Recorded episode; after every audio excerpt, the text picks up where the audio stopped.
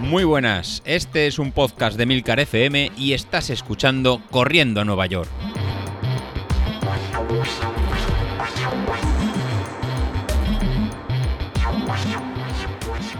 Muy buenas a todos, ¿cómo estamos?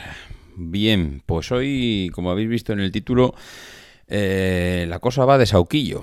La cosa va de sauquillo porque mm, no sé, no sé vosotros, pero a mí me solía pasar antes que mm, de todas las personas que, que normalmente pues, suele salir a hacer deporte, los amigos, la típica gente de la cuadrilla, el típico eh, pues compañero o amigo que suele salir a correr contigo, siempre hay alguien que está mm, pues un pelín, eh, un pelín o un poco más eh, fuerte que tú. Y, y esto, pues normalmente suele venir bastante bien, porque ese es el típico amigo que te gana siempre, que, da igual, da igual cómo te pongas, que te gana, que te gana siempre las carreras, que siempre llega pues un minuto antes que tú, o cinco minutos antes que tú, que te pones un poco como meta el, salir con él porque, ostras, lo pasas bien, pero mm, da igual porque llega el sprint final y, te, te, revienta. Y yo he tenido amigos así, que siempre estaban un pelín por encima tuyo y, da igual cómo te pusieras. Pero, pero tiene una parte mm, muy buena. Tiene una parte muy buena y es que eh, el, estar por encima tuyo, pero no arrasarte.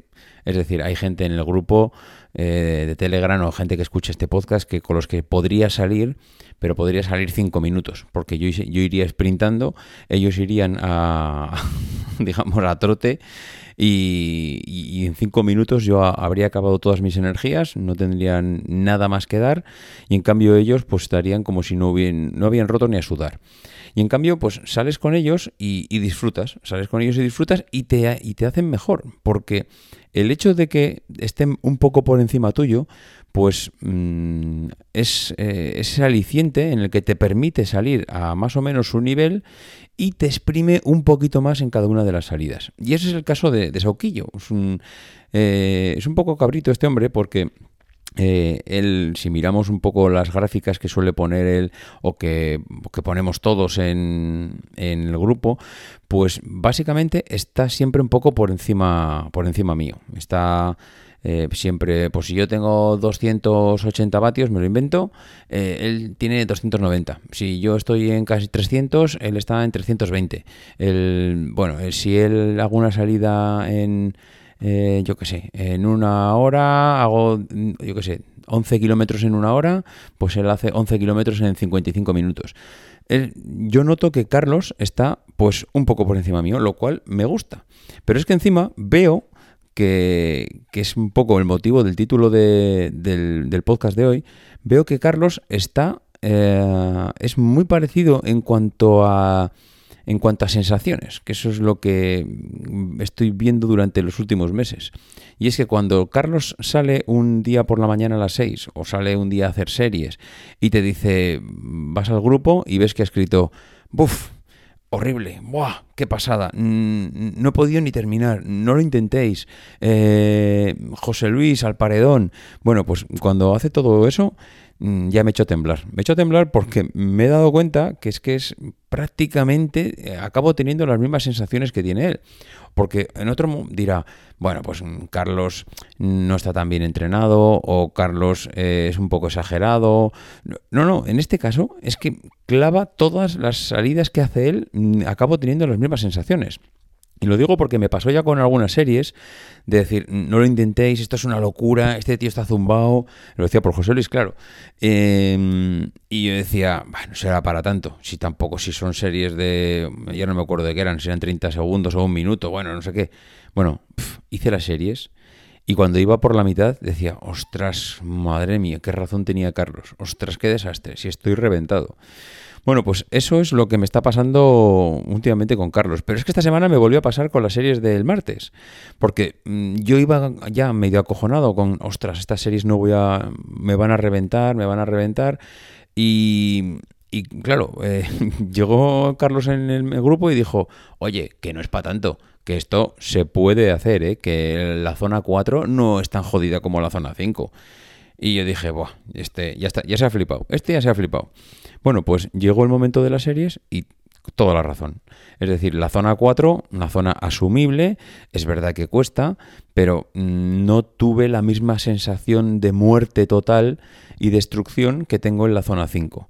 Eh, y entonces fue cuando me di cuenta, digo, creo que Carlos y yo no estamos tan, tan lejos. Es decir, él sé que él está mejor que él, o sea, mejor que él. Sé que él está mejor que yo, pero no estamos tan alejados como podemos estar igual de otras personas del grupo que estén a años luz de nuestro nivel. Y eso me gusta porque el tener un referente ahí un poquito mejor que tú te hace, pues primero, el poder, mm, iba a decir competir, no la palabra no es competir a, matarnos, sino el poder, eh, pues bueno, pues estar más o menos en unos niveles que te permite, pues más o menos compararte, pero que a la vez siempre mejoras porque eso te hace intentar mm, ir un poquito más adelante, un poquito más allá, un poquito más allá.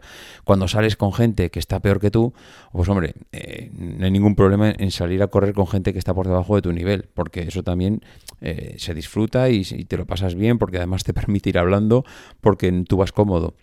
Pero eh, lo bueno a nivel deportivo, desde mi punto de vista, es ir salir con gente que está un poco por encima de tu nivel porque eso te va a hacer esforzarte. Algunas veces con mi cuñado él me dice, bueno, oye, porque él, claro, igual él se hace un 10.000 a, a 4.45, a 4.30, yo creo que se lo daría a 4.30 el kilómetro. Claro, cuando te haces un 10.000 a 4.30 el kilómetro, pues él te dice, no, que salgo contigo y te acompaño.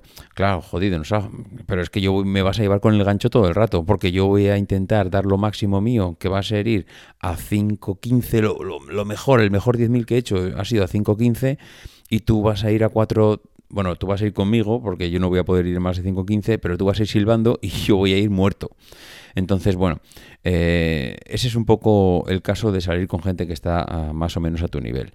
Yo esta semana voy un poco a contrapié, porque las series del martes me fueron bastante bien, es decir, conseguí acabarlas, pero ayer miércoles eh, la verdad es que me cansé, me cansé, salí, se me juntaron, yo creo que fue de esos días que se te juntan todas las, mm, iba a decir las malas, no, realmente son buenas noticias, es decir, las series del martes fueron bien, con lo cual, pues, eh, oye, un éxito, no se puede decir lo contrario, pero he llegado a un punto eh, mínimo de, bajada de peso. Es decir, acabo de llegar al objetivo que yo me había puesto mm, de conseguir, eh, pues, llegar en marzo, en marzo me refiero al día, de la, al día de la carrera, y ya he llegado. Ahora mismo estoy en 71,8.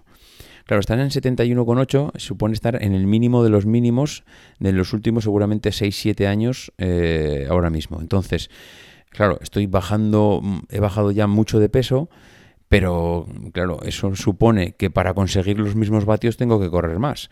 Con lo cual, cuando a mí el street me dice que eh, tienes que ir en zona 3, zona 4, son unos vatios que sí, yo ahora mismo para llegar hasta ahí, como la potencia va ligada al peso, tengo que correr más. Entonces, mm, claro, correr más no se hace tan fácil, no es como chasquear los dedos y ya está. Entonces, mm, me está suponiendo el que, por un lado, tengo que esforzarme más porque ahora los martes hay series, por otro lado, eh, tengo menos peso y tengo con esto me supone tener que esforzarme más para llegar a los vatios. Y claro, eh, también es verdad que no estoy metiendo una sobrealimentación, porque como estoy con un pequeño déficit alimentario para ajustar ese peso, pues entonces yo creo que se me están juntando ahí todos los estos. Y ayer, por ejemplo, una salida que hubiera sido rutinaria, pues no, no lo fue tanto. No lo fue tanto porque me, me costó, bueno, me costó, a ver, que era una zona 2, no, no, es que me costara, pero no me encontraba ágil, no, no, no lo disfruté. Y de hecho puse, cuando, cuando te metes en Training Peaks y pones, eh, pues cómo te ha ido la carrera en cuanto a sensaciones, al esfuerzo que has hecho, pues va, yo puse creo que de las cinco caras, la típica cara sonriente que te da, la, típica cara triste, pues puse un intermedio tirando a sufrimiento, una cara de, pues no ha ido muy bien la cosa.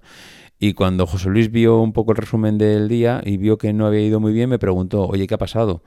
Y yo le dije, digo, ah, pues de esos días que no, no, no, no vas fino, no vas suelto, no, no, me, no, no vas sufriendo, porque es una zona muy baja, la zona 2, pero dices, para estar en la zona 2 tendría que ir muy suelto, muy qué, gustazo de día, qué bien sales a disfrutar, y no fue así, no iba, no iba ágil, las piernas pesadas, eh, como un poco de cansancio y es lo que digo.